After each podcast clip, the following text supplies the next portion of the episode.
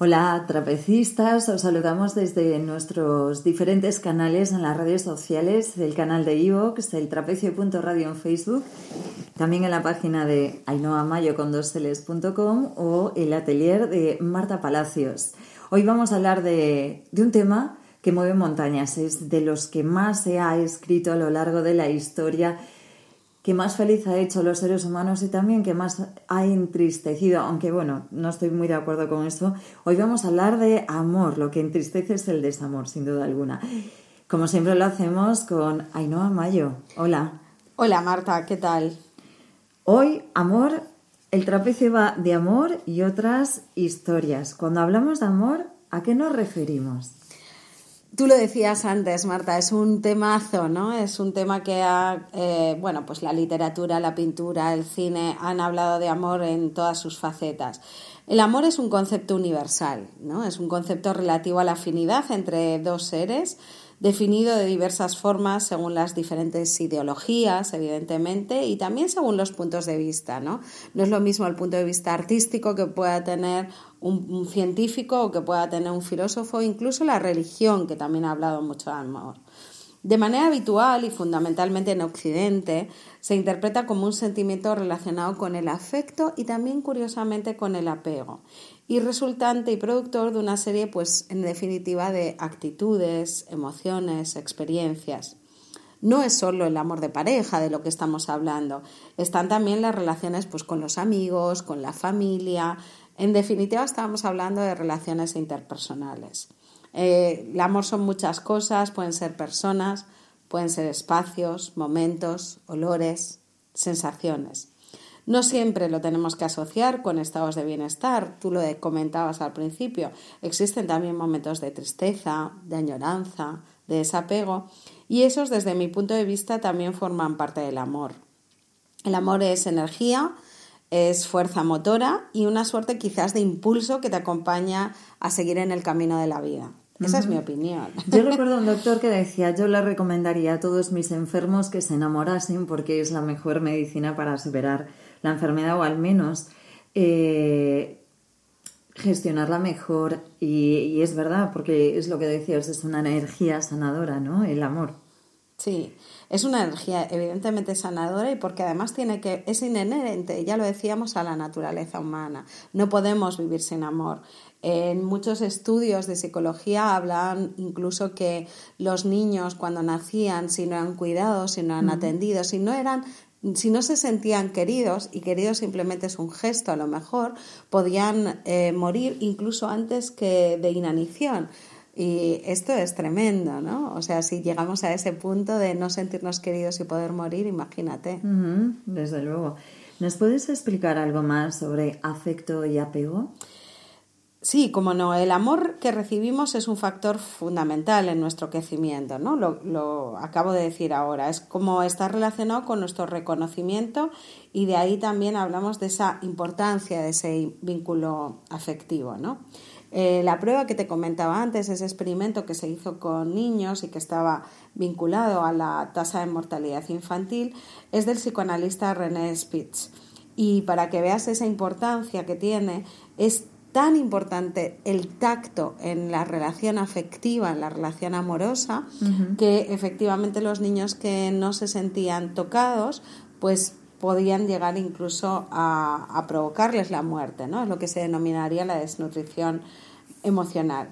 Y dentro de la expresión del afecto, como decíamos, el abrazo es una de las partes fundamentales, ¿no? Es un gran energetizador. Por otra parte tenemos el apego. El apego del que hablaremos quizás en otros programas, si quieres, con mayor profundidad, eh, es lo que adelantamos en relación a cuál es el vínculo que nos une a la otra persona y cómo establecemos ese vínculo, cómo nos une, si es desde la libertad o es desde algo que tiene muchísimo más que ver con una relación indisoluble. qué bueno. Cuando una pareja deja de abrazarse o de tocarse, ya no hablo de relaciones sexuales, supongo que está en una desnutrición emocional y que el amor se ha acabado o el amor está en crisis, ¿no? Seguramente el amor está en crisis y a lo mejor estamos en una fase en la que todavía se pueda recuperar. Sin lugar a dudas es un primer síntoma para empezar a mm, poder observar y plantearnos qué es lo que está pasando con nuestra relación. ¿no? Entonces a partir de ahí es reconstruir y evidentemente lo que decíamos es desnutrición emocional. ¿Cómo nos podemos plantear el amor de pareja en nuestra vida si es algo que se puede plantear? Claro. Pues si te parece, Marta, voy a invitar a los mm, trapecistas a que se planteen algunas cuestiones, ¿no? Nos gusta también hacer pensar, ¿no? Que la gente haga una autoobservación y quizás puedan coger papel y lápiz o en cualquier momento, gracias a estas nuevas tecnologías, este podcast pueden volver a escucharlo. Y unas preguntas claves pueden ser, ¿qué expectativas estás manejando en relación a esa relación de pareja que te planteas o que quizás ya tengas. Esa sería la primera cuestión. ¿Qué tipo de relación es la que deseo? Es decir, cómo es, qué es lo que sentiré, qué aspectos tiene que observar, qué quieres construir en esa relación. Es desde tu responsabilidad, qué quieres aportar, qué quieres construir. Imagina vamos a decirle al trapecista, a las trapecistas, que imaginen qué puede encontrar en esa relación, cómo sería si lo encontrase o cómo es si ya lo tiene y cuáles son los pasos que puede seguir si, es el caso de que no lo tenga, que se lo imagine. Y por último, si realmente así lo desea, porque está en una situación en la que todavía no está en el amor de pareja, ¿A qué se compromete? Siempre es importante saber a qué nos comprometemos. Esto, si quieres, lo podemos enlazar con, otro podcast que ya hemos subido, que es el de los objetivos, ¿no? Y se pueden plantear y unir las, bueno, las fases que hemos definido, cómo crear un objetivo. Si nuestro objetivo es encontrar el amor de pareja, a lo mejor les puede ayudar estas preguntas, más lo que hemos definido ya como claves para encontrar un objetivo. Y una de las claves, por lo que estás comentando, está uno mismo, es hacerse la pregunta de ¿me conozco realmente? Porque hay una frase de, para mí, uno de los libros más sabios de, de la historia de la humanidad, que es la Biblia, que dice, ama al prójimo como, como a ti mismo. Si tú no te amas, es muy difícil que puedas amar a otra persona. Si tú no te conoces, es difícil que puedas reconocer a otra persona, ¿no? Ese es el paso fundamental, es decir, eh, aunque suene egoísta, esto que tantas veces se habla de autoestima, a mí me gusta hablar de autoamor, es decir, el primer paso es amarse a uno mismo, es quererse, es encontrarse en ese espacio único que somos nosotros mismos y desde ahí es mucho más fácil que tengamos la generosidad no condicionada de entregarnos a otra persona, de realmente desarrollarlo desde ahí. Bueno, ahí, ahí a veces mm, tú siempre facilitas herramientas para que de una forma visual los, los trapecistas, en este caso sería auditiva, tengan más claros algunos conceptos.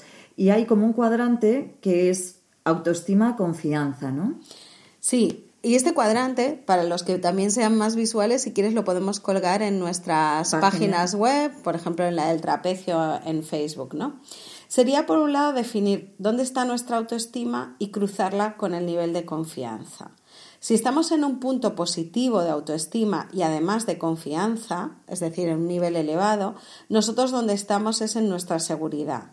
Estamos cómodos con nuestra intimidad y nos podemos considerar desde ahí una persona totalmente libre y autónoma para querer desde la manera más incondicionada. Si por el contrario nuestro nivel de autoestima está bajo, se sitúa en un nivel, bueno, que no sea el más idóneo a lo mejor y que por el contrario, además, eh, la confianza, sin embargo, sí está en un nivel positivo, estamos en una situación de preocupación con las relaciones. Es decir, nos estamos preocupando, ocupando antes de tiempo. Es decir, hay que fijarnos qué es lo que está pasando en nuestra relación para que yo no me sienta totalmente reconocido. Y seguramente qué está pasando en la relación conmigo misma, ¿no? o conmigo mismo. Vamos a unos niveles de autoestima positivos, pero sin embargo de confianza baja. Estamos en el nivel huidizo, rehuimos la intimidad y nos volvemos codependientes. Por el contrario, si el nivel de confianza sigue siendo bajo, pero estamos además en un nivel de autoestima bajo, ahí estamos en el miedo, en el temor, La intimidad nos asusta y normalmente lo que hacemos es entrar en evitar las relaciones sociales, como recluirnos en nuestra cueva. Entonces, quizás esta pueda ser una herramienta para detectarnos dónde estamos en este momento, tengamos relación de pareja o no, si lo que estamos es hablando del amor. También puede ser del amor en otras áreas o en otras relaciones con los demás. Bueno, eh, dentro de poco hablaremos de, comunicación y, bueno, que en otro podcast hablaremos de comunicación eficaz. La comunicación yo creo que desempeña un papel fundamental a la hora de, estar en pareja, ¿no? Es un eje básico de la relación de pareja, como de todas las relaciones interpersonales, que sirve tanto para una nueva relación como para mejorar incluso la que ya vivimos nosotros, ¿no? Pues en este sentido, ¿qué es lo que sería clave, qué sería importante activar en esa relación? Evidentemente, lo primero, entender el mapa del otro saber que cada uno de nosotros estamos construyendo nuestra realidad en función de las expectativas que tenemos, que pueden no ser exactamente iguales a las de la otra persona, por supuesto desde nuestra visión del mundo, nuestros valores. Cuando no estamos compartiendo valores es muy probable que exista una distensión, algo que se, una tensión que se está produciendo en esa relación. Una vez que definamos esto y trabajemos desde el respeto, por supuesto, la escucha activa, escuchar al otro en su comunicación y eso quiere decir dedicar tiempo. Es decir, no se trata de bueno, sí, te estoy escuchando y a lo mejor estoy en otra tarea, estoy consultando el móvil o estoy en mi propio diálogo interno. Escuchar activamente significa prestarle la atención a esa persona y estar en la presencia de lo que nos está compartiendo. La asertividad. La asertividad es una herramienta o es un punto clave en esa comunicación efectiva y en esa comunicación de pareja. Es decir, lo que siento, como lo siento, sin dañar al otro, simplemente decir cómo me estoy comportando yo en ese momento, lo que me ha parecido tal o tal situación, no callarnos. La comunicación ha de ser transparente, por supuesto, y luego generar esa empatía, ponernos en el lugar del otro, un poco por lo que comentábamos, ¿no? Porque no todos los mapas son iguales, las personas podemos estar analizando la realidad desde distintas perspectivas. En definitiva, es el respeto, como decía, es dejar de ser quien de verdad quiere ser y acompañar a la otra persona en ese proceso. Bueno, es muy bonito y además teniendo en cuenta que hoy en día dicen que la pareja está en crisis, que no se generan vínculos auténticos porque nos hemos acostumbrado o nos han acostumbrado a ser máquinas de consumo. Estamos en la cabeza, en la mente, no bajamos al, al corazón y esa es una queja constante. Cada vez hay más personas solas y más personas que van de relación en relación y van generándose heridas. Pero nosotras seguimos siendo optimistas y mantenemos que el amor de verdad existe, pero que ese amor debe de empezar por uno mismo o una misma, ¿no? Sí, se trata fundamentalmente de ser auténticos con uno mismo y desde ahí expresarnos hacia el otro. Muy bonito, gracias Ainhoa, gracias a todos los eh, trapecistas. Os recordamos que los podcasts están en nuestro canal de iVoox, en el trapecio.radio y también daros una vuelta por ainoamayo.com o el atelier de Marta Palacios.